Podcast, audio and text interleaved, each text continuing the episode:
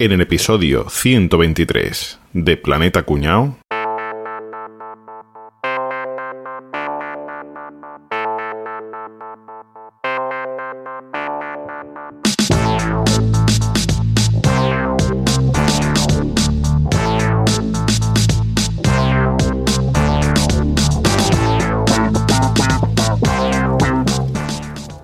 Papá, papá, quiero que me consiga otra reliquia. Hijo mío, ya te he conseguido las mejores de todo mi reino. Quiero más reliquias o me enfado y dejo de respirar. Vale, vale. Atención, ordeno a todos los caballeros del reino que viajen por todo el mundo en busca de reliquias. Varios meses más tarde, Majestad, acabo de regresar de un lejano viaje a Oriente. He perdido a todos mis hombres por el camino, pero aquí traigo esta reliquia de un monje. Esa ya la tengo repe. Quiero más reliquias. Pero hijo, este caballero ha viajado por todo el mundo. Quiero más o me enfado. Con mi puta madre. Eh, buenas tardes, majestad. Escucha, que acabo de llegar de un largo viaje al sur. He perdido todas mis tropas enteras y me he dejado un hijo en- en el viaje. Pero aquí le traigo... Esa no me gusta. Tráeme otra reliquia. Pero hijo, por favor. ¡Otra reliquia! Puta niña. Majestad, he regresado un largo viaje al Polo Norte. Por el camino he perdido a todos mis hombres, Vaya por Dios. eh, a mi propia familia, me he Oh, arruinado, macho. pero le he podido traer esta reliquia. Es muy pequeña, no me gusta, no me importan tus penas, que me traigan otra. Me rindo. Yo que me doy por vencido, me rindo. Eh, majestad, majestad, un momento. Yo tengo una reliquia que seguro que su hijo no tiene. Es de la persona más poderosa de este reino. ¡Esa, esa! Vale, vale, vale, vale. Pues no te muevas mucho, no te muevas mucho, ¿vale? Quietecito, quietecito.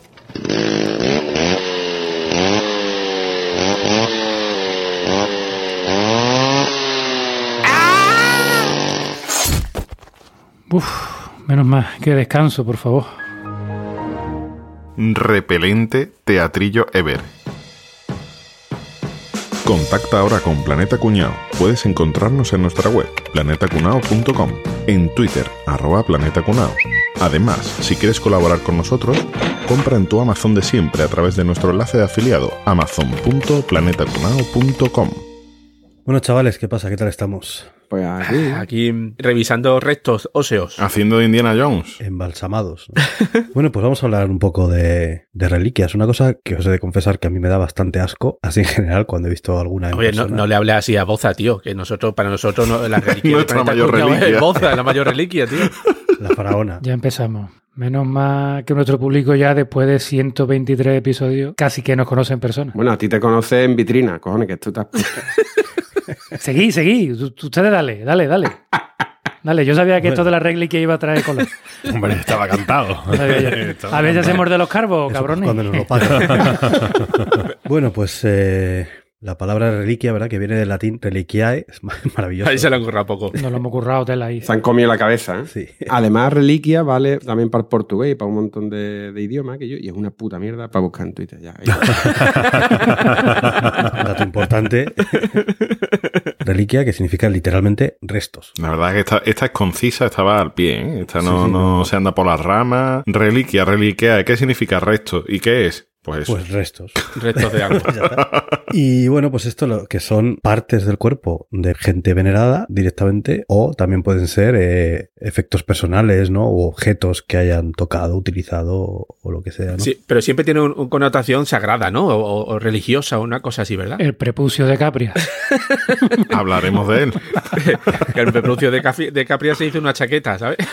De tres cuartos. Oye, yo, yo sin coña os puedo hablar de, de una de las principales reliquias de, de la historia, ¿eh? Para mí era desconocida, pero he flipado en colores, ¿eh? Que es la preciosísima reliquia del santo prepucio. Madre Hostia, mía. es maravilloso. Pero así, o sea, Sí, sí. así, así sin más. Así se llama. ¿Así te lo guardaron después de la operación? En una cajita, en una cajita. No, no, esto se refiere a- al prepucio del niño Jesús. Claro, como era judío, a él le quitaron el capuchón. Correcto. Judío, de padre judío, pues a los ocho días de edad, como de costumbre, pues le cortaron la cascarilla de Nabón. Los evangelios apócrifos cuentan que una de las esclavas de María guardó el santo prepucio en un jarrón de nardos. Qué bien traído. Qué mejor sitio. Me imagino que de ahí viene decirle nardo, ¿no? Lo guardó en un jarrón de nardo para conservarlo y se lo dio a su hijo. Le dijo, toma niño, guárdalo. El niño era perfumista, ¿sabes? Perfumista es lo, lo que ahora es coser para la calle, pues eso es la, la antigüedad, era perfumista. se toma niño, guárdalo. Vale, pues el niño, ¿qué es lo que hizo? Después se lo dio a, a Juan el Bautista. ¿Y Juan el Bautista qué hizo después? Pues se lo dio a María Magdalena. Y ahí estuvieron. Pero María Magdalena conocía bien el tema, ¿no? Me imagino que ya lo conocería sin, sin, ¿no? Sin cáscara. Hombre, María Magdalena en la pared del salón tenía la colección, los tenía pinchados en un coche. Que lo que pasa es que con tantos ajetreos la reliquia desapareció durante siglos. Ojo, ¿eh? Hasta que un ángel se lo entrega a San Gregorio Magno, quien a su vez se lo vuelve a dar Papa León III. No ha pasado por sitio ya el cacho de nabo del señor. Madre mía, con los años, pues después de un saqueo, el prepucio pues, desaparece en Roma. Joder. hasta que lo encuentran unos monjes en un establo en la ciudad de Calcata, en Italia, donde permanece hasta ahora y era sacado en procesión hasta el año 84, en el que volvió a ser robado. Ahora os cuento qué pasó con esto, que de hecho yo aquí en mi parte que me he preparado en el guion he puesto el subtítulo de esta parte, le he puesto múltiples cáscaras de nabozano. Nombre técnico. Dice, en, en 1900 ya el culto a la reliquia fue prohibido ya por la Santa Sede, pues ya era un cachondeo, porque en 1900 había 17 iglesias que decían que tenían el prepucio. Uno de ellos, que apareció en la abadía de Charroux, que fue regalado a su monje supuestamente por Carlomagno. Pero qué va. Decía también que en la iglesia de Hildesheim, en Metz, en Besançon, en Santiago de Compostela también, en Amberes. Había un montón de la, ¿vale? El prepucio de Amberes, eh, está bien mencionarlo, porque al parecer ayudó a Enrique V de Inglaterra a superar su infertilidad y proteger a su mujer durante el embarazo. Y allí también, además, apareció una orden de caballería que eran los hermanos caballeros del Santo Prepucio, que juraron proteger la reliquia cada Viernes Santo, porque cada Viernes Santo sangraba el prepucio. Los hermanos caballeros del Santo Prepucio. Es que a mí me nombran caballero de eso y yo me retiro. ¿eh? Lo quitas del currículum. Es la polla. Hay gente que relaciona con, el- con las características y con las propiedades del Santo Prepucio, pues cuenta cosas maravillosas. ¿no? Santa Catalina de Siena, patrona de Italia, tuvo una visión en la cual la Virgen María le presentaba a su hijo y en señal de matrimonio le daba, le daba un anillo hecho con el Santo Prepucio. Después otra señora, Agnes Blambekin, que era santa también, dice que en uno de sus estados de éxtasis pudo sentir el Santo Prepucio en su lengua y a continuación se lo tragó. Y entonces llegó a describir en varios libros el sabor que tenía y cómo lo hacía levitar. Madre mía. Que sabe, que sabe a yogur. Sabe a pollo. Jesús Fried Chicken, ¿no? Escúchame, vamos a, hablar, vamos a hablar de otra cosa que Boza está incómodo, ¿eh? Hombre, yo que he conocido al Suso, entonces pues, estás hablando de un colega. Pero escúchame, Boza, para que tú veas esto hasta dónde, hasta dónde llega, un teólogo en el siglo XVII, Leo Alatius, en su ensayo De Praeputio Domini Nostri Jesu Christi, diatriba, expuso su teoría de que el sagrado prepucio ascendió al cielo al mismo tiempo que Jesús, pero se convirtió en los anillos de Saturno. Por eso dice que este planeta se ha convertido en una especie de glande cósmico guardián del tiempo. Qué cosa más grande. Qué cosa más grande. Hostia, qué cosa más impresionante, de verdad. Oh, qué maravilla, tío. Qué ¿Cómo se le maravilla. tío? Doy por hecho que ya tiene explicación para Urano, ¿no?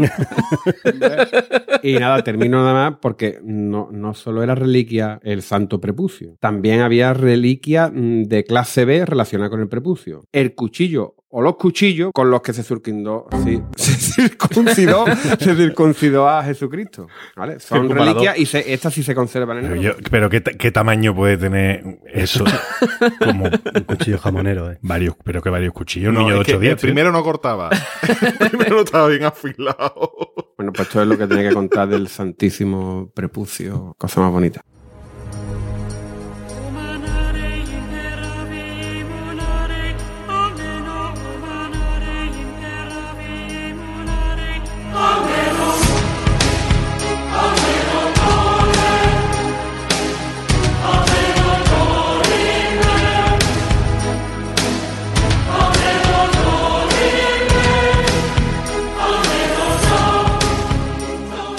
Si de niño tenemos el prepucio que tenemos de la madre. No me jodas. La placenta. La, la placenta, te iba a decir. El ombligo, el ombligo. Pedazos de animales. La leche materna. Hostia puta. Eso, eso, no está, eso no ha caducado. La leche materna. La leche materna. Os voy a contar. En la Edad Media, en el siglo XIII, dos siglos antes de la Garduña, llegó a Europa una ingente cantidad de reliquias. O sea, llegaron reliquias por un tubo de todo tipo y de toda, y de toda clase que venían de Tierra Santa, ¿no? De, de- de allí, de, de Jerusalén. Y un montón de objetos que se hacían pasar por reliquias. O sea, la mitad ni eran reliquias y la otra mitad tampoco. Entre estos venían ampollas con leche de la Virgen María. Dicen que es la, leche que ella misma derramó cuando huyó de hacia Egipto. El culto a esta reliquia prosperó mucho porque se decía que hacía que la- las mujeres volvieran a tener leche en periodos de lactancia, ¿no? Las que se habían quedado sin leche o las que no la tuviesen, pues bueno, pues la tuvieran, ¿no? Y además también era bueno con la fertilidad, que por esto tenían un problema allí para Incatela de gordo porque le muchas cosas para el tema de la, de la fertilidad. Carvino, ¿os acordáis de Carvino? Ustedes que sois todos, sois todos de, de esa religión, ¿no? De la religión calvinista, ¿no? Carvino criticó todo esto de la reliquia Claro, lo, lo normal. más grande, ¿no? Normal. Podemos afirmar que hay unos cuantos inven detrás de toda esta reliquia, ¿eh, Guillo? Pues hay uno que se llama Carvino, que tiene premio, y otro que se llama Fray Bernardino de Siena, que también tiene premio en su Bernardino, que en uno de sus sermones dijo que, que, coño, que la Virgen María no era una vaca, que no se podía ordeñar y que no podía haber tanta leche por ahí repartida en el mundo, no podía haber tanta leche de la Virgen María. O sea, el padre podía ser una paloma, pero ella no podía ser una vaca. ¿sabes cómo es?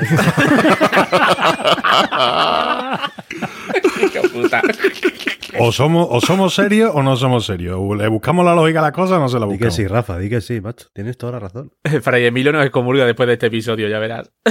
Lo más grande es lo que voy a decir ahora, que con el paso de- del tiempo, eh, la ciencia ha conseguido desmentir muchas de estas falsas creencias, lo de la paloma no, pero lo de la leche de la ha, ha conseguido desmentirlo. Y muchas de estas reliquias, tanto la de la leche como otras, fueron eliminadas o dejaron de exponerse para el culto, ¿no? Pero a pesar de eso, todavía hay lugares donde, igual que está el prepucio de- del Suso, tenemos la leche de, de Mari. Todavía se expone como la, la reliquia, esa reliquia. Sí, sí, sí. Tenemos la primera en la colegiata de San Lorenzo de Montevarchi, en Arezzo, en Italia. Ajá. Y se trata de, una, de un vial con una ligera incrustación blanca sedimentada en el fondo y las paredes. O sea, nadie sabe si ese material leche o no leche porque nunca la han examinado, con lo que, bueno, A no tenemos si que creer.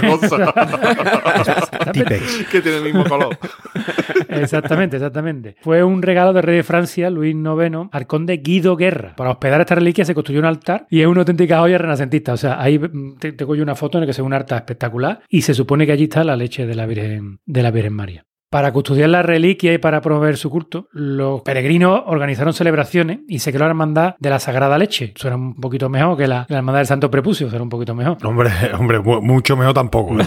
Sí, pero bueno, la hermandad de la Santa Leche, bueno, de la Sagrada Leche. Se volvió además súper poderosa esta, esta hermandad. Y todos los años, la primera semana de septiembre, se organizaba la fiesta de la Sagrada Leche de la Virgen María. Y estos vestidos de vaquita. ¿Te lo imaginas? Todos vestidos de vaquita. A final del siglo XVIII, a tomar por culo. La hermandad fue disuelta, aunque la fiesta todavía se celebra hoy y se llama la fiesta del perdón. Y la reliquia de la Sagrada Leche la sacan en procesión. O sea, se cargaron el- el- la hermandad, pero bueno, la, la alabanza siguen. Después hay otro, en otro lugar, en la abadía de Nuestra Señora de Evron, en Francia, que esto tiene una leyenda, una leyenda muy bonita. Y se cuenta la leyenda que un peregrino francés en el siglo VII fue a Tierra Santa para venerar los santos lugares. ¿no? Fue capturado por un sarraceno que lo obligó a permanecer a su servicio durante 15 años. Joder. Pasado este tiempo lo liberó y le regaló un vial con la leche de la Virgen María, o sea, lo más normal y corriente. A ti te doblegan allí, te, te hacen esclavo y a los 15 años te liberan y te regalan una reliquia. Los sarracenos son muy de esas cosas, además. sí. Mm, sí. Este hombre, este peregrino, regresó a su patria y cuando llegó cerca del bosque de Bron, se puso a dormir al lado de un espino blanco sobre cuyas ramas había colgado, en la rama del espino colgó el zurrón donde tenía la reliquia. Cuando se despertó, vio que el espino había crecido tanto que ya el zurrón estaba tan alto que no podía, Que no podía que no, podía- no- no llegaba. Entonces intentaba cortarlo, pero vamos, no había, no había manera. Entonces el obispo de allí del pueblo, que a su vez pidió ayuda al cielo, hizo que el árbol retornara a su forma original y de esta manera la reliquia pudo ser recuperada. Entonces en ese mismo lugar se construyó una iglesia dedicada a la Virgen María. Esta reliquia está en un tubito, en un relicario, que se llama, en un tubito, relicario, de estaño de 4 centímetros de alto y ojo al dato, nadie ha visto nunca lo que hay dentro. No hace falta. Ahí está la prueba de fe. Hay que tener fe. ¿eh? La primera nadie la analizó. Esta nunca nadie ha visto lo que hay dentro y, es de estaño, con lo que no- es opaco, no se ve lo que hay dentro. ¿Habrá algo dentro? Tanta tacha. Otro sitio importante, la Catedral de Chartres, en Francia. Allí en Chartres además se veneraban dos reliquias de la leche de la, de la Virgen, no una, sino dos. De cada teta, ¿no?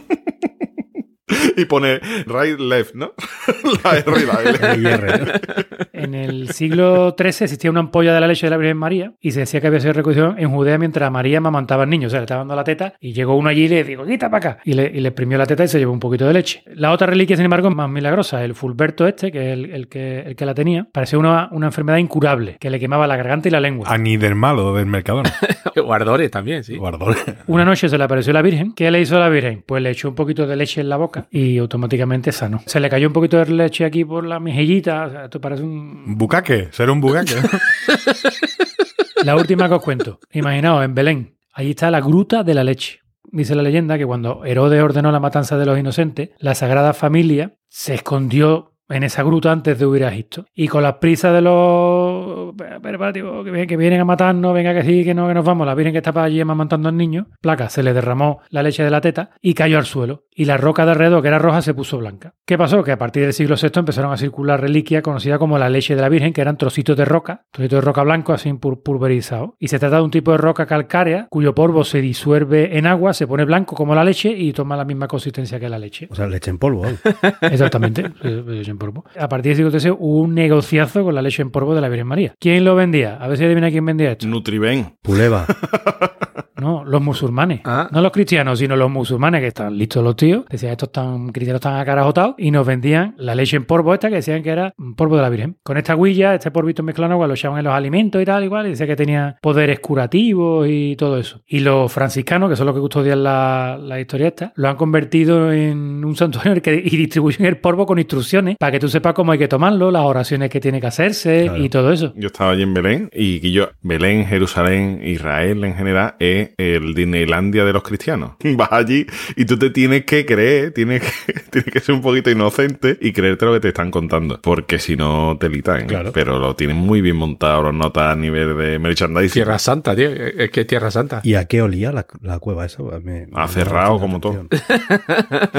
Porque no tenía un olor- ningún olor especial. A leche agria. no. No, no, no. no. Pero ¿cómo, ¿cómo justifican que eso es leche de la Virgen, tío? Tantos siglos después y lo siguen vendiendo, lo siguen vendiendo y la gente lo sigue creyendo, tío. No hemos, no hemos avanzado tanto, ¿eh? No hemos avanzado tanto que yo estaba en tienda hace muy poquito tiempo que te venden un bote de cristal con un tapón de corcho que pone aire del Benito Villamarín. Y la gente va y lo compra, ¿sabes? O sea, que tampoco hemos avanzado tanto. Yo lo he tenido en casa, eso, ¿eh? Claro, claro, que, yo- que- pero que yo lo compro. Eh, Rafa, pues una cosita. El aire de Villamarín no es la única reliquia que podrías comprar con ese aspecto. ¿En serio? ¿Sabéis que existe el suspiro de San José? Cuando se enteró que, que, la- que el niño era de una paloma, ¿no? que se podía haber llamado el infartito de San José. Perfectamente. Yo lo primero que pensé dije, ¿cómo coño se, se envasa un suspiro, tío? José diría, ¿cómo coño le cuento yo esto a mi madre? ¿Qué, qué oportunidad, qué oportunismo el del, el del judío que trincó aquello. No, no, ah, mira, te lo voy a explicar. Se ve que un día el padre del Mesías que estaba bebiendo el hombre de la botella, ¿no? Para estaba- recordaron que era carpintero. Estaba terminando de hacer un tablón allí, le costó el tío su trabajo y dijo, oh, niño, qué calor. Y le dio una tragantada al, al búcaro y al terminar de, de beber hizo, el provechito hizo. Pues justo en ese momento, un ángel Lo cogí. lo recogió dentro de la botella y le puso un tapón Me lo llevo. ¿Tú te imaginas a ese hombre habiendo comido gazpacho antes? Madre mía. de pimiento. Qué asco, hermano, me ha dado hasta la nariz. Bueno, pues se ve que el ángel este mantuvo durante varios siglos esta botella enterrada en una iglesia de Blois en, en Francia y de ahí eh, se trasladó al Santa Santorum del Vaticano y allí se conserva una ampolla con el suspiro de- del Padre de Jesucristo. Me parece maravilloso. ¿eh, Seguro que la abres y huele a chorizo. Y sabéis que no es la única reliquia así etérea. Hay, hay unas cuantas más, ¿no? Habéis dicho que qué oportunidad de estar justo ahí, ¿no? Cuando San José hizo el... ¿No? Pues hay uno todavía peor. El estornudo del Espíritu Santo. Hostia. ¿Qué dice, tío? Pero bueno. Qué maravilloso. Esto yo creo que hace la competencia la otra vez quien tiene más el don de la oportunidad, ¿eh? Bueno, pues se ve que se conservó durante varios siglos en la parroquia de San Frontino en Perugia y ya se trasladó también al Santa Santorium de- del Vaticano. Allí donde guardan todas las mierdas, ¿no? Ahí, ahí- allí tiene cole del carajo aquí. ¿Sabéis lo que es el Santa Santorum? Ahora hay mucha gente que le suena esa palabra, pero ¿sabéis exactamente qué es el Santa Santorum? Básicamente es un lugar donde hay miles de reliquias religiosas de todos los tiempos. Esto se construyó en el siglo VIII y ya para llegar allí tienes que subir la escala santa, que es una reliquia que eran los 28 escalones de mármol que Jesucristo subió para ver a Poncio Pilato. Yo 28, ya, ya hicieron una escalera larga también. Sí, el, que había mucha corriente. Yo vi cuando llovía hacía mucho barro. Dice, toda la escalera. Eh, se dice que en esa escalera se le cayeron tres gotas de sangre a Jesucristo, ¿no? Bueno, pues en el escalón que cae la gota, allí hay una reliquia tallada o incrustada no sé qué. El propio escalón. en el propio escalón, en el propio escalón. Hay una de bronce en el último peldaño, otro de mármol rojo en el primero y en el undécimo, que fue donde tropezó Jesucristo, y se supone que ahí rompió la piedra, pues hay otra incrustación de oro, no sé qué historia. El lugar este del Santa Santorum del Vaticano está en la iglesia de San Lorenzo en Roma, junto al Palacio de Letrán. En teoría eso era como la capilla privada del Papa. Y claro, este era el coleccionista. Coño, si yo soy el jefazo de, de la cristiandad, yo quiero tener de lo bueno lo La mejor. caja fuerte la tengo yo, ¿no? Bueno, dicen que en algún momento u otro de la historia, ¿vale? Atento a todo lo que haya entrado por esa puerta. Allí ha estado el arca de la alianza, las tablas de la ley, el santo ombligo, el santo prepucio, las sandalias de Cristo, el triclinio de la última cena y un trozo del pan de la, de la última cena, el bastón con el que fue golpeado Jesucristo durante la coronación de espinas, el manto de San Juan Bautista, la cabeza de San Pedro, la cabeza de San Pablo, la de Santa Inés, la de Santa Eufemia. Ya aquí había un papa, aquí le llevan morbo de coleccionar cabezas. ¿eh? Y el hombro de San Mateo, porque no había presupuesto para la cabeza y se conformó solo con el hombro. Y aquí se ve que este sí que estaba muy buscado, que es la mandíbula de San Bartolomé. No le llegó el presupuesto ni siquiera para el hombro. El Santa Santorum era como la mayor colección fricaza de esto, ¿sabes? De, bizarra de, de reliquias religiosas.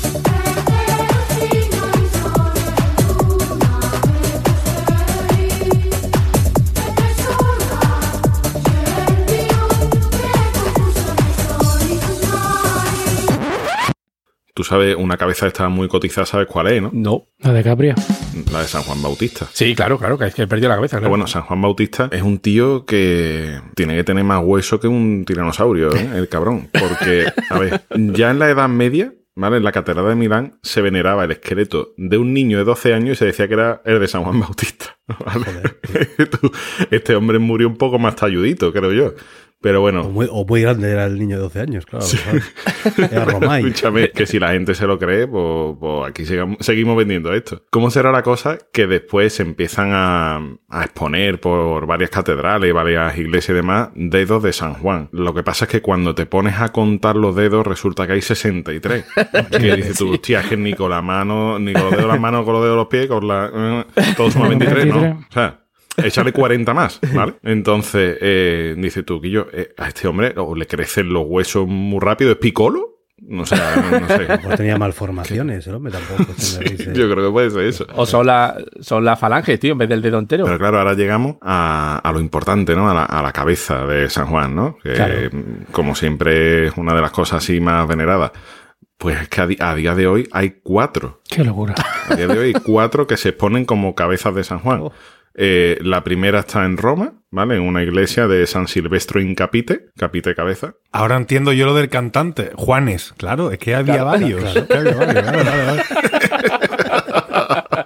Una, una de las más conocidas de todas formas y de las que se le da siempre más viso de, de realidad es la de la Catedral de Notre Dame de Amiens, que es una catedral muy importante, entre otras cosas, porque tiene reliquias como esta. Después hay otra en la Gran Mezquita de Damasco, que además ellos dicen allí que eso es la, esa es la buena, la de verdad. Y en 2012, de repente, apareció en Bulgaria, al sur del Mar Negro, unos restos que parece que eran del siglo I y que por las inscripciones que había en la una y demás, que ya eso es de San Juan Bautista casi seguro. Pero es que además de estas cuatro cabezas, hay como unas 20 mandíbulas. Es complicado, tío. O sea, yo no sé cómo, cómo crecen los, los huesos tanto. Una cosa que te crezca a lo largo conforme va, pero no que se reproduzcan, ¿no? Coño, lo mismo es como los panes y los peces que se multiplican, tío. Déjalo, Mm. tío. A lo mejor es eso. Claro, claro. Por ejemplo, por ejemplo. Bueno, para os voy a contar yo una historia y ojito cuidado con el plot twist del final, ¿vale? Ojo, Pl- ojo. Plot twist, creo que la traducción es el girito, ¿no?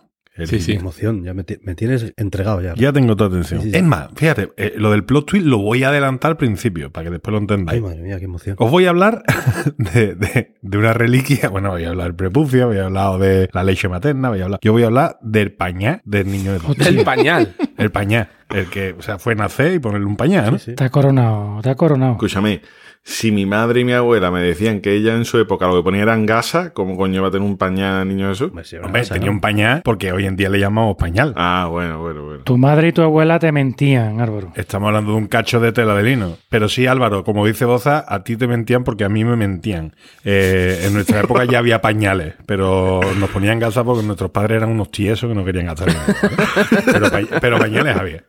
Bueno, os voy a contar la historia del santo pañal, que también tiene su procesión. Pero en esta historia voy a hacer una traducción. No es libre, porque ya está escrita, pero os voy a contar la historia del Sant Drap, Sant Drap. caballeto Del Sandra. el Sandra, ¿vale? El Santo Pañal catalán. El Santo Pañal, Cataluña, el Banco de España, y Esquerra Republicana. en la misma historia. Oh, chu- cuenta, cuenta. Ojo. El pañal del niño Jesús, el San Drap, el Santo Trapo, eh, habéis contado ya todos, ¿no? Jesucristo, el personaje histórico con más, que más reliquia, después de Boza, ¿no? Pues cuando muera Boza, lo que habrá podido dejar. Pero de momento el récord lo tiene su amigo Suso. La historia, que está en los, en los evangelios apócrifos, cuenta que el- cuando se presentan los Reyes Magos a darle los regalitos al niño que acaba de nacer en el pesebre, que no era un pesebre, que eso también es mentira, era una cuevecita, así, un, una ondana. Pues imagínate el papel, ¿no? Llega a los Reyes Magos, uno con oro, otro con incienso y otro con mirra. Lo del oro está bien, el incienso y mirra, tú, mira, tampoco se le han currado, pero un regalito han traído. Total, que, que San José se lleva a la, a la- a la Virgen María una esquinita allí en el pesebre y dice, Guixa Marí, que esta gente le han traído un regalo a tu hijo.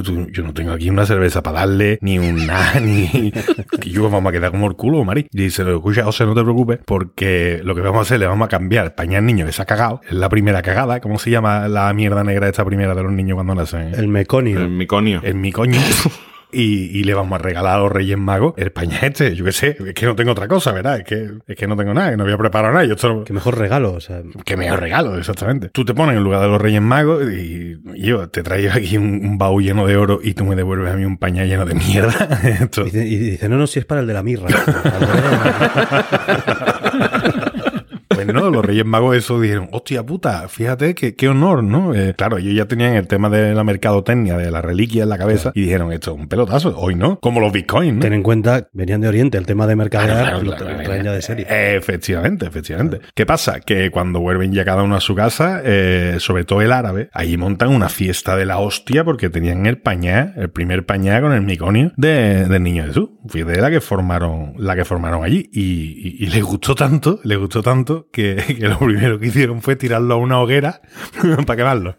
Vale, o sea, Toma por culo- a todo por culo la reliquia. Llega Rey y dice, mira lo que tengo yo que me han regalado el primer pañal del niño Jesús. Y yo, vaya puta mierda, tira eso al fuego. ¿Qué pasó? Que, que era ignífugo. Ah. Hostia. Que el pañal era de, de un material ignífugo, como las cortinas de los hoteles, ¿no? De las habitaciones de los hoteles. No tenía que dar calor pañal. La documentación que manejo se refleja eso, que era material de, de mala calidad, que no era, no era un lino del corte inglés, que era el lino de Primark. No, que era una mierda. Era sí. lino de mala calidad, pero ignífugo. pero Eso pero eso, era por la parte de la magia, ¿no? No era por, por otra cosa. Nos tenemos que ir 33 años después del nacimiento de- del amigo de Bosa, de Suso, cuando ya se dio de baja en el Netflix. Y de pronto, de pronto, eh, los discípulos de Jesús, que fíjate, estuvieron 33 años diciendo que yo, está aquí Jesús, pero vamos a buscar primer pañal suyo desde el miconio, el que le tiraron al fuego, vamos a buscarlo porque yo quiero tener eh, esa, esa reliquia para cuando se muera, ¿no? Y que entonces recorrieron cielo y tierra para buscar el cachito de lino de 20 por 25 de mala calidad, pero ignífugo. Toda, que al final la reliquia, el, pa- el primer pañal de Jesucristo termina en Babilonia como un regalo al sultán después de que Saladino conquistara esas tierras. Y este sultán dijo, yo qué mierda hago con esto. Se la regaló a, a la hija del rey de Túnez. Yo creo que se la quería trasquilar.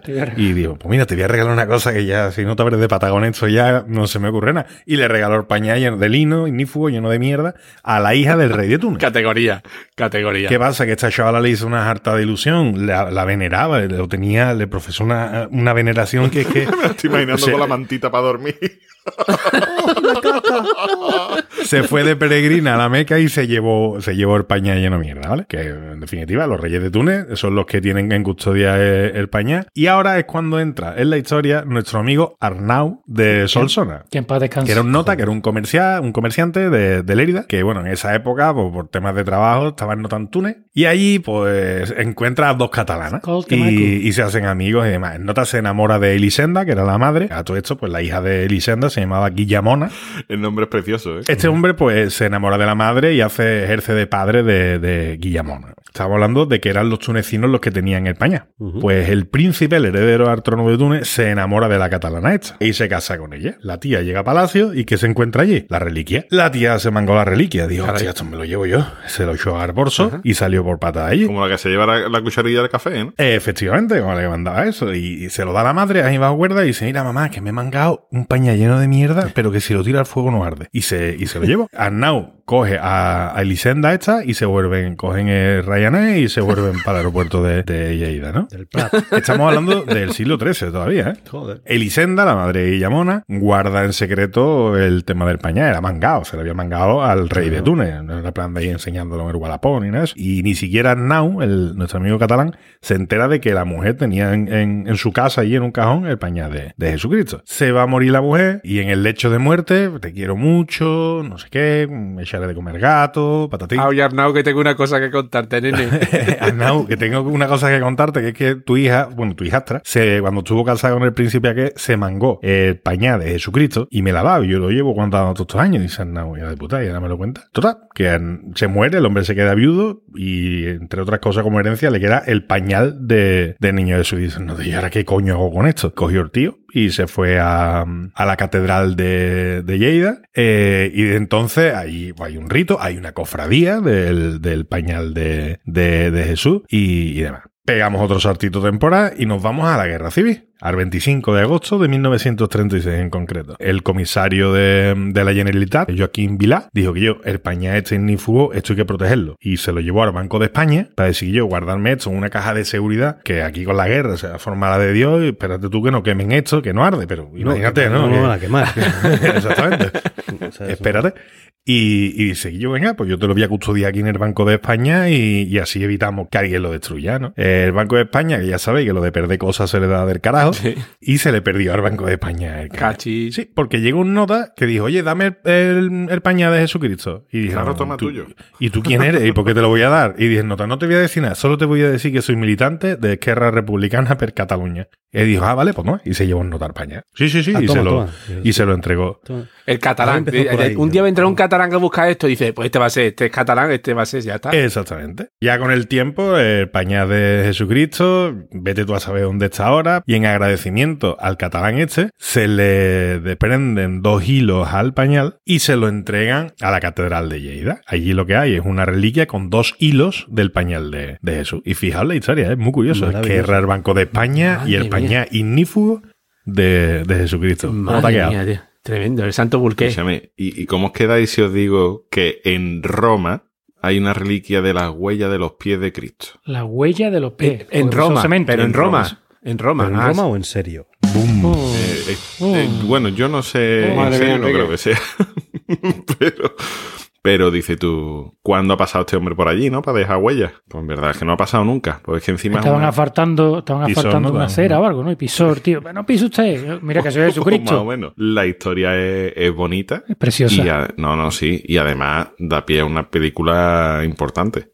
Ahora después lo vaya a ver. Eh, todo esto ocurre, ¿vale? Todo esto ocurre cuando San Pedro intenta eh, irse de Roma. Ustedes saben San Pedro fue apresado en Roma. eh, Nerón lo culpaba de haber incendiado la ciudad y tal. Y le iban a dar matarile, pero más pronto que tarde. Llegó un momento que dijo, escúchame, aquí lo liberaron de la cárcel así de extranjero y demás. Dice, yo me voy de aquí por pata, que le den por culo a esta gente. Y cuenta la leyenda que cuando se iba por la vía Apia de Roma, llegó de repente a un, a un punto en el que empieza a ver una aparición luminosa. Un ovni, algo no identificado, luminoso, y de repente es así, se acerca un poquito más y parece como que reconoce la cara de Jesucristo. Y suelta la famosa frase, Domine quo vadis. Ajá. Sabéis ya qué película narra todo esto, ¿no? Obviamente. Domine quo vadis significa, señor, ¿dónde vas? Y le contesta eso y dice, he venido a Roma. Una matoma. Eh, en latín es venio Roman iterum crucifigi, que quiere decir que voy a Roma hard. ¿Vale? Dice, voy a Roma para que me crucifiquen de nuevo. Otra vez voy a tener yo que ir a, a salvar a vosotros porque tú no tienes los santos cojones de, de quedarte aquí y pagar el precio que te vas a tener que pagar. Y da la cara, hombre, da la cara por mí, coño. Hombre, yo sí siempre he dicho, para eso cobra, chaval, que eres el lío de jefe. para eso lo. Querer enchufado, ¿no? Si todo esto lo vas a heredar tú. Ahí está. Pues en ese momento se dice que San Pedro lo, lo entiende todo, ¿vale? Que, que dice, hostia, vale. Dice, me, me- creo que me tengo que quedar aquí y pagar yo el pato. Que esta vez me va a tocar a mí. Que este hombre ya ha pasado por ahí y no, no es plan. Y eh, en ese momento es cuando se da marcha atrás y vuelve a Roma para al final ser crucificado y además pide que lo crucifiquen boca abajo. Boca porque abajo, decía porque que no no sea era digno de morir como, como el Señor. Exacto. exacto. Pues, ¿qué ocurre? Que cuando él se da la vuelta, el señor ¡pam! Se desvanece, hago chas y aparezco a tu lado, pues hago chas y desaparezco. Y en la losa de mármol donde se supone que estaba eso, se quedó la huella de los pies. Pero entonces está en la Vía Apia. Se dice que la original está en la en una basílica que está muy cerquita en San Sebastián Extramuro. O sea, sí que está en la, en la Vía Apia, ¿vale? Y ahí está esa piedrecita donde se ven dos huellitas de un 43, 44 más o menos. O sea, que tenía buenas habas el señor. Pero que yo, yo creo que, que a lo mejor es de la obra que cuando estuvo allí poniendo lo que tú dices, ¿no? No me pise el cemento cuando está húmedo, cabrón. Fresco. Puso un escudo Herbeti allí en, en la Hombre, obra. en- Aquí ha estado el suso. Pero dejó a su huella y se veneran. Y, y ganan, ganan su pastita las iglesias a, a cuenta de esto. ¿eh? Que sí ganan sus pastitas. Hemos dado la vuelta por todo el mundo, que si Túnez, que si Jerusalén, que si Roma, no sé qué, pero no hemos hablado de las reliquias que tenemos aquí en España. Y ojo, que no tenemos cosas de, de segunda categoría, no, no, aquí tenemos de lo gordo, ¿eh? de lo gordo, gordo. Mira, en la Catedral de Valencia, ¿cuál creéis que podría ser la, la reliquia más gorda que tú digas? Hostia, que eso sería ya Copón el divino. rabo. El copón divino, el santo grial. ¿En Valencia? Efectivamente, en Valencia está el santo Cali. Hay otro. Nada, nada, nada. Dicen que en 1960 hicieron un estudio que demostró en un altísimo grado que confirmaba la autenticidad de esta reliquia. Y lo, lo que siguen a- hoy en día achacando es que ningún estudio arqueológico posterior ha desmentido esa investigación y que es el único Cali que ha resistido la crítica y la investigación histórica. De hecho, todos los papas que han pasado por Valencia han hecho la misa bendiciendo el, el vino en, eh, en ese santo copón. ¿eh? Hombre, dime tú que tú eres papa, dices yo me voy a tomar, esta me la tomo yo en el santo grial. Por si funciona. Escúchame, pero se, se han ido muriendo todos. O sea, que funcionar mucho no ha funcionado. Sí, pero el Papa aguantó hasta los tiros que le pegaban, ¿sabes? O sea, que lo mismo fu- algo funcionaba. Era Iron Man, el hijo de puta. Después tenemos el, otra de las, de las reliquias más famosas. Todo el mundo pensaría en la, la sábana santa, ¿verdad? De Turín. Claro. No, no, pero la sábana santa eso es una mierda. Nosotros tenemos en Oviedo el santo sudario. O sea, directamente esto era el paño que cubrió el rostro de Jesús. Dicen que eh, lo- los apóstoles recopilaron todas las reliquias de la pasión y que eh, entre ellas, pues evidentemente estaba este sudario. Y que con la invasión de los persas en el siglo VII, que por eso es lo que decís que de pronto todo el mundo empezaron a salir reliquias por todo el mundo, porque claro, salieron zumbando de Jerusalén porque llegaban los persas. Eh, lo pusieron a salvo este sudario en España. Y dice que han hecho un estudio y que coincide con la sábana santa de Turín y la Universidad Católica de Murcia dice que demostró que tenían las mismas heridas en el mismo rostro, que el, el tamaño del- de la persona que llevó la sagrada, el, el santo sudario este de Oviedo, coincide con el de la sábana santa de Turín. Son igual de farsos los dos. El mismo falsificó una cosa, falsificó la otra. Hay constancia en, la- en el, en el tema, que no, es- que no está mal. ¿no? Sí, sí. Bueno, y después, otra de las míticas reliquias sería la cruz de Jesucristo. Linus Crucis. ¿eh? Claro. El Lignum Crucis, el Lignum Crucis, efectivamente. Pues se conserva en el monasterio franciscano de Santo Toribio de Líbana, en Cantabria, y lleva allí 1200 años. No lo hemos comentado durante el episodio, pero una de las culpables de que tengamos tantísimas reliquias custodiadas durante tantos siglos eh, fue Santa Elena, que era la madre del emperador de Constantín. ¿Qué dice usted? Constantín, que estaba siempre muy feliz. Es que era Constantino, pero me iba a dar otro premio.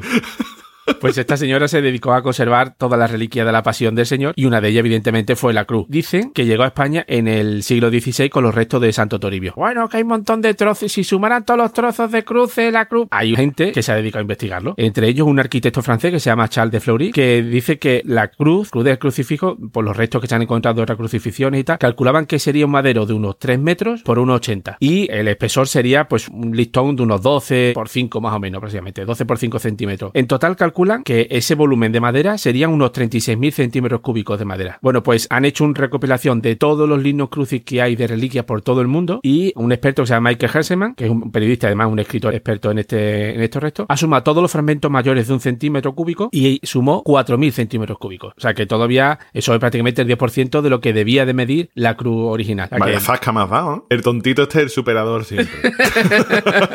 Que no sume 36.000 centímetros cúbicos no quiere decir que cualquier cacho de madera que tú aportes ahí No, vaya pero, a formar pero la, parte de la el- cruz. el- ¿no? la cuñalada siempre era, dice que se suma todos los trozos de madera de la cruz que hay, dice que se- como si la cruz tuviera que ser del tamaño, y, y no es verdad, es una cuñalada. Fantástico. Mm. Escúchame, pero que digo yo que además de reliquias religiosas de la cristiandad, habrá algo fuera de esto, ¿no? Porque es que Sí, hay- sí, sí, sí. De hecho, es que parece que solo hay reliquias de, de la cristiandad, pero que va. O sea, esto es, esto es muy común a casi todas las religiones. Todas tienen su- sus cositas, pero es que incluso cosas de no religiones, cosas no religiosas, ¿eh? Que es lo. Voy a contar así unos, unos cuantos cuantos cositas así rapidillas, ¿vale? Pero vamos, por salirnos un poco de, la cristiandad. Para empezar, el incisivo de Buda. El incisivo, o sea, un diente de Buda, ¿no? Que dice que cuando lo incineraron a Buda, cuando se murió, pues entre las cenizas apareció el diente, así, ¿eh? nada, más un diente. Dijeron, coño, trae, para acá. Y dicen que tenía poderes mágicos, que el que lo tuviera tendría derecho a gobernar, derecho divino. Dice que mide 2,5 centímetros, no está mal, ¿no? O sea, en el grupo era el conejo. Estaba el negro, el, el peludo y el, El conejo. cabeza, que era el de antes de Álvaro. El cabeza. que tenía mucha el cabeza. El cabeza. El cabeza. San Juan en el cabeza. San Juan. Está en un templo en Sri Lanka, que el templo se llama el Templo del Diente de Buda. No engañan a nadie. Luego, pues otro profeta así básico, ¿no? De la historia de la humanidad, como es Mahoma. Con Mahoma no tienes cojones. Oye, oye, ojo, que no cierra- ahora sí, no, no cierra el podcast, no, lo mete en ojo. fuego. Igual que lo que has contado, Álvaro, de los pies de Jesucristo, pues resulta que hay un montón de huellas de, de Mahoma por ahí. Cada sitio donde, hay- donde el tío iba, que mira que fue a sitios ahí predicando y tal. Menos a la montaña.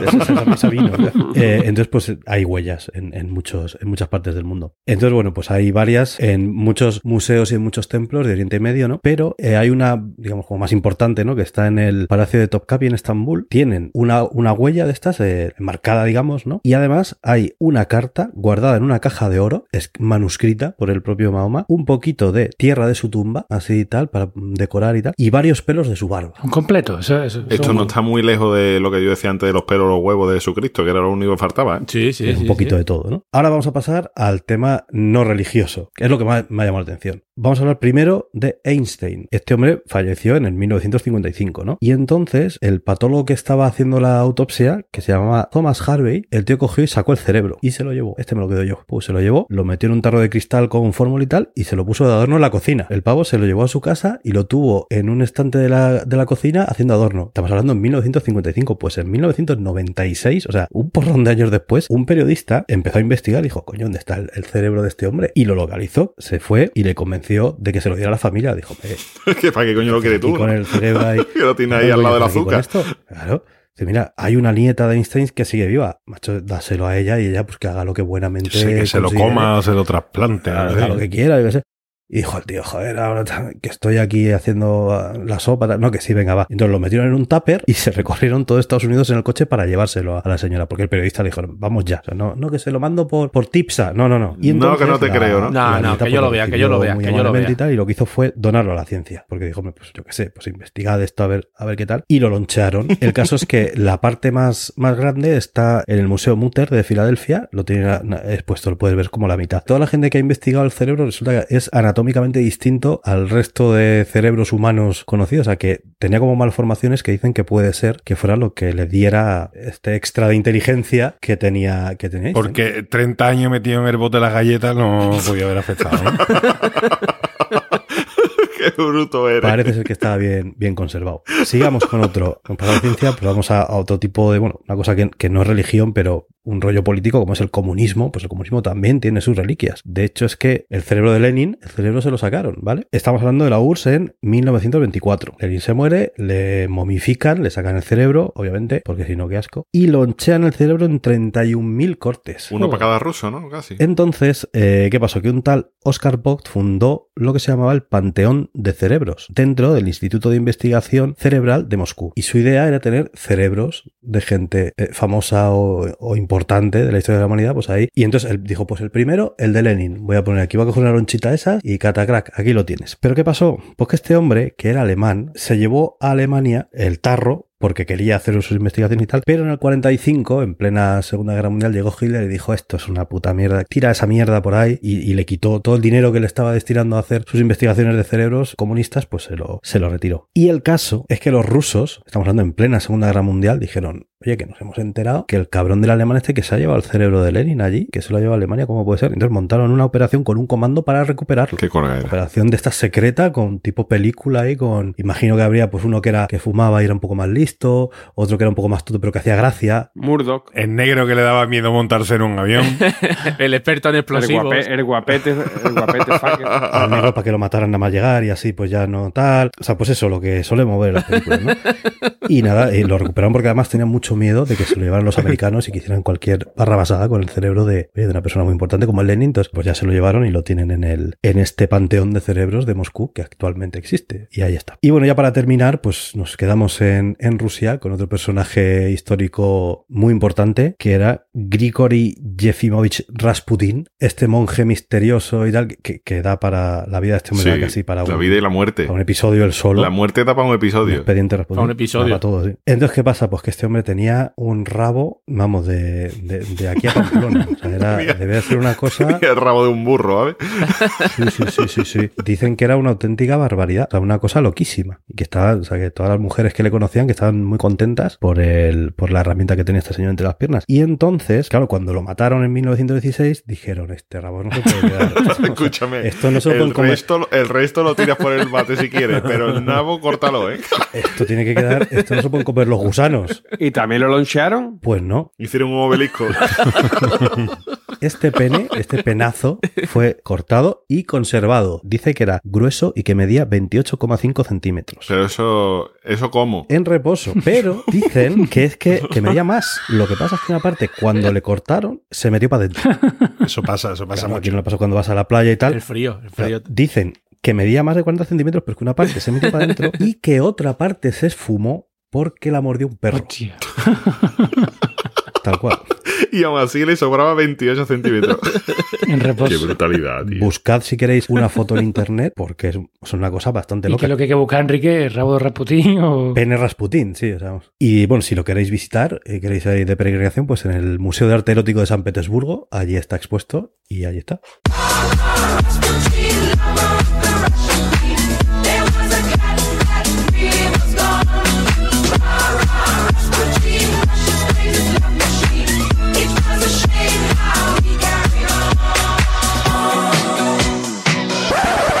Capria, ¿Qué pasa, hombre? antes nos has dicho que te había costado, ¿no? Con el tema del portugués y tal. Me ha costado, he tenido que abrir el espectro muchísimo. ¿no? El Spectrum. ¿Y el Amstrad? El espectro, el otro y, y el Commodore. Bueno, bueno, el último freestyle de Twift salió bastante bien. No, pero no es freestyle, ¿eh? Y, y el otro tampoco era freestyle, lo digo y lo mantengo. Aunque aquí me, me han permitido un- uno que lo voy a poner porque me sale de, de allí. Del nabo de Cristo. Del santo prepucio. Del santo prepucio. Muy bien, Borja. Muy bien, pues dale caña. Venga. Venga, vamos con el primero de arroba moniescat. Tu abuela se la dio a mi madre. Mi madre me la dio a mí y ahora yo te la doy a ti. ¿El qué? ¿Una reliquia o no hostia tiempo? No, la brasa. Venga, vamos con el siguiente de arroba Hanky Solo. Uno de los actores más importantes de la antigüedad fue, sin duda, Fenicio del Toro. Venga, el siguiente de arroba Erpali. Ni el milagro de Fátima, ni quién acabó con Kennedy, ni la sábana santa. Para mí, sin lugar a duda, el mayor misterio de la historia es cómo entran a mear cuatro mujeres vestidas de flamenca en un baño de dos metros cuadrados. Le llaman el lechugazo. Estamos hartos de verlo en la feria y no sé cómo lo hacen. Venga, el siguiente es de arroba profeta Baruch. Curiosidad, de los pueblos de la antigüedad, los que peor lo pasaron económicamente fueron los tartiesos. Me encanta. ¿Y ese no estaba escrito cuando hicimos el de los tiesos, tío? Pues no sé. Venga, el siguiente es de arroba Don Diaza, que habla también de, de una importante reliquia. Dice, el condón de mi cartera ha conocido tres renovaciones de DNI.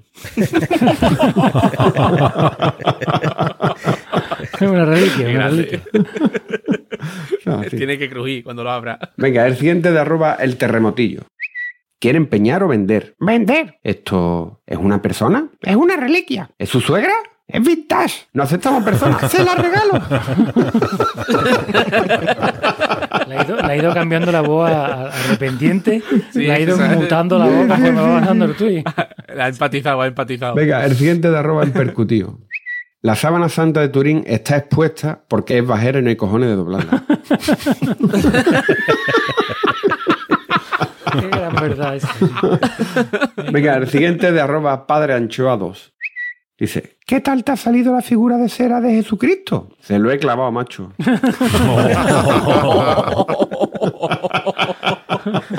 Venga, el siguiente de arroba señor Calel.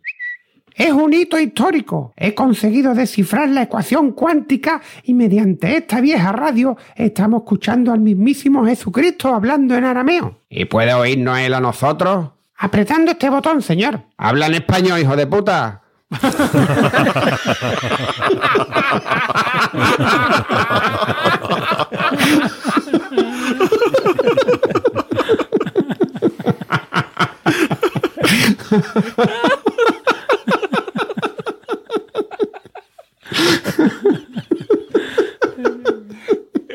Cristiano, que también le podría haber dicho. Cristiano. Bueno, y este es el que me, y este que viene ahora es el que meto porque me salen los huevos. ¿Vale? Que es de arroba formalito él. Bienvenido a Ruedas Martínez. Tenemos ruedas de la mejor calidad a los precios más competitivos. Oiga, ¿y tienen detractores? Imposible, amigo. A todo el mundo le gustan las ruedas. Madre.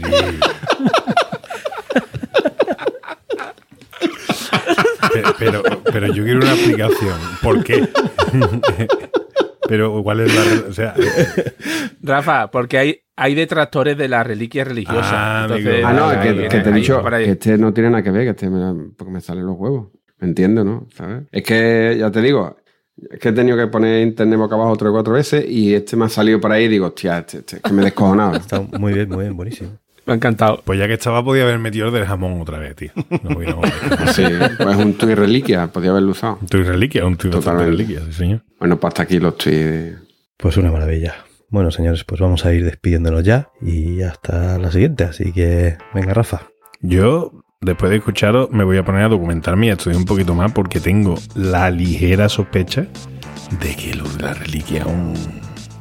Mentira todo, hombre, que no me creo nada. tío, que, que no me no creo tiene nada. fe, que no tiene fe. Rafa, no tiene fe. No, no, Hombre de que poca novela, que novela. Eres, eres un descreído. Ya contaré. Bueno, Boza, ¿Qué pasa, Enrique? ¿Ya? que no vamos ya, sí. Bueno, pues nada, yo hoy no tengo frase. O sea, caballeto, respira tranquilo. Que he buscado frase con frase sobre reliquia, nada más que salía mierda. O sea, que digo, mira.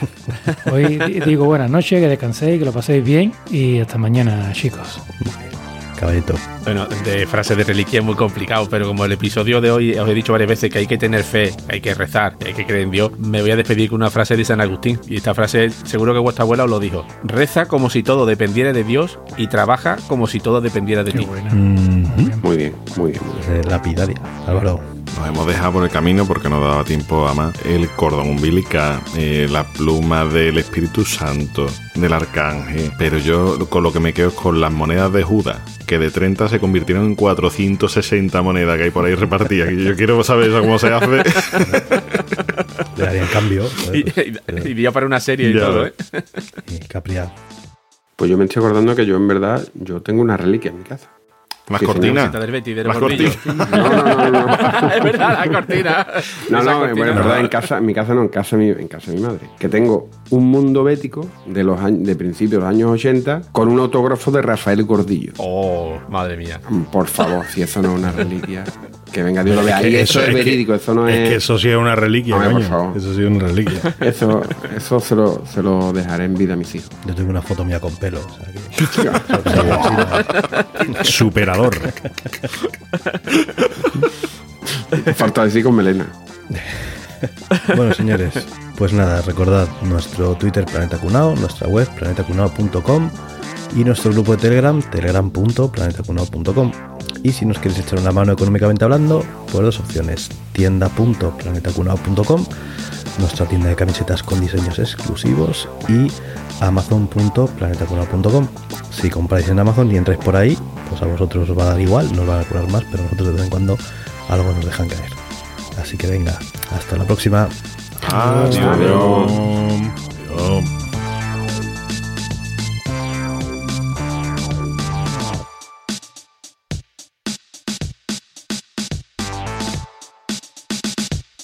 La SEU, que es la catedral de, de, de Aida, que está subido allí en lo alto de una loma, está muy chulo de, de ver desde lejos. Y ese día que estuve yo allí era el día que se presentó Ciudadanos y lo hicieron al lado de la catedral. Y voy con mi hija y con mi mujer y enseguida llega una chica, nos da una gorra a cada uno. Digo, una gorra por entrar a una catedral y era una gorra de Ciudadanos. Y nos dieron pines, bufandes. Digo, ¿esto qué? ¿Esto qué? Pues bueno, un montón de merchandising gratis. ¿Y de dónde, de qué delegación venís? Y no, no, si venimos turismo. Ah, perdona. Y nos quitó la gorra y se fue la tía.